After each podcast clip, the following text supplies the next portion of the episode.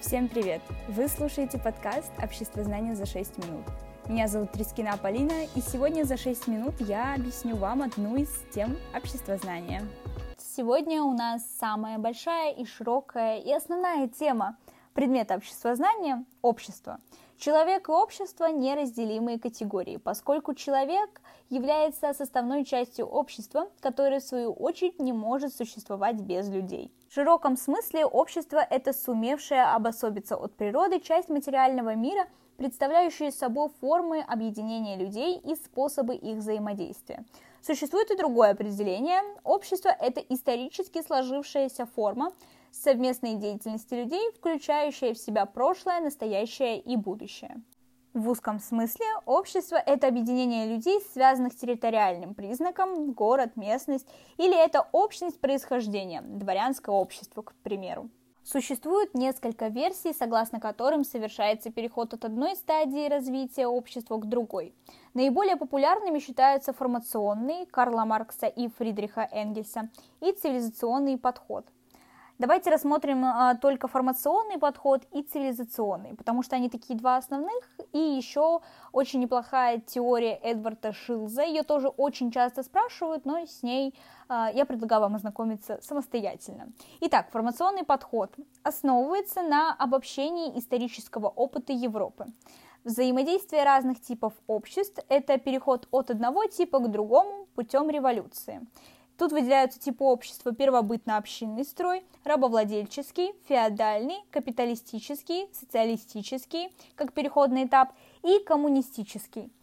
И цивилизационный подход основывается на обобщении общемирового исторического опыта. Взаимодействие разных типов обществ, несколько типов цивилизаций существует параллельно. Типы обществ – природные сообщества, восточные цивилизации и западные цивилизации. Общественные отношения – это социальные взаимодействия, возникающие в их процессе связи между людьми или социальными группами. Все виды общественных отношений существуют в совокупности с другими и не могут действовать изолированно друг от друга. Общественные отношения подразделяют на производственные, межнациональные, брачно-семейные, социальные и многие другие – Структура общества – это совокупность больших и малых социальных групп, коллективных и индивидуальных отношений между ними.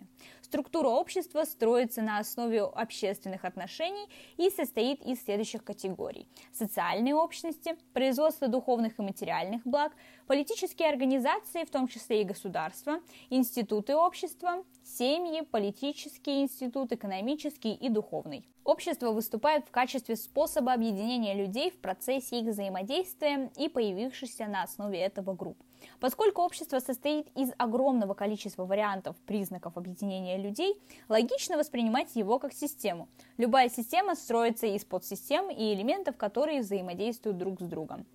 Системные признаки общества – это открытость, общество взаимодействует с внешней средой, материальность, общество существует в реальном мире, сложность, общество включает в себя множество сфер и элементов, при этом являясь системой вне и над индивидуальных форм, связей и отношений. И динамичность, незавершенность и альтернативность развития. Общество изменяется и развивается под воздействием внутренних условий подсистемы общественной жизни. Система общества делится на определенные сферы, которые получили название подсистем. Подсистемы – это основные элементы общественной жизни. Первое – это социум. Социальная подсистема состоит из всего многообразия человеческих взаимоотношений – классовых, сословных, национальных, профессиональных, возрастных, а также включает в себя обеспечение социальных гарантий. Далее идет экономика. В экономическую сферу включены все отношения и действия, связанные с материальными благами, их производством, распределением и потреблением. Политика. Политическую сферу составляет весь спектр взаимоотношений государства, общества и других политических партий. Духовная жизнь. В духовную сферу входят действия и отношения, связанные с поиском, созданием, распространением и сохранением духовных ценностей. Каждая подсистема также состоит из мелких составляющих, которые называются элементами. Они позволяют охарактеризовать все общественное устройство. Более детально со всеми ними мы познакомимся в каждом сезоне нашего подкаста, потому что каждый сезон нашего подкаста – это одна из сфер общества. Сейчас у нас первый сезон, и это социальная сфера.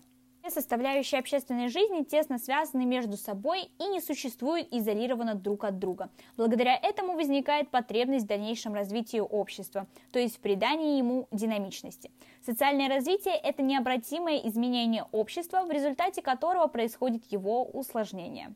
Обычно выделяют э, два пути Э, один из них это эволюционный путь. Развитие происходит постепенно с учетом естественно накопленных изменений, вводится путем реформ. Как мы знаем, реформа – это постепенное изменение жизни, осуществляемое без затрагивания основ общества. Ну и, как правило, реформа – это все-таки мирный способ решения проблемы.